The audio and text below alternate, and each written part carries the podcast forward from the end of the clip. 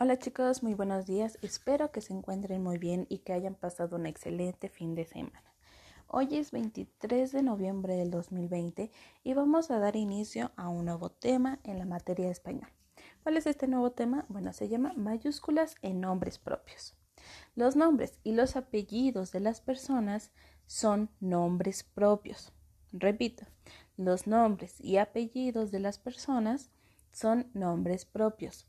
Por eso se debe de escribir en letra mayúscula. Ustedes ya saben cómo se escribe el signo de la letra mayúscula. Es el punto 4 y el punto 6.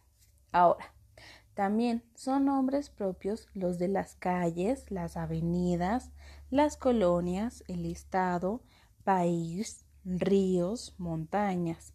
Y por lo tanto, también se debe de escribir con una mayúscula inicial.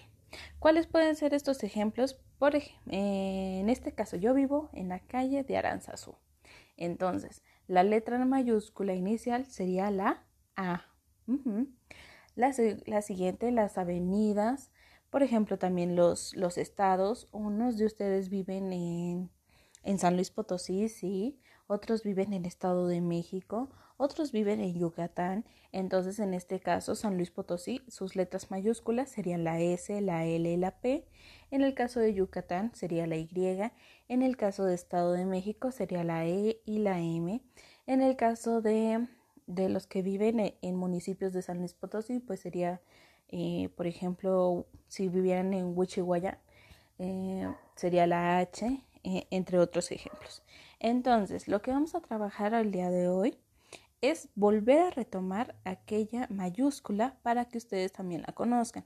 Entonces, en su cuadernillo de trabajo he mandado el signo, el signo generador en mayúscula del lado izquierdo para que ustedes sientan el punto 4 y el punto 6.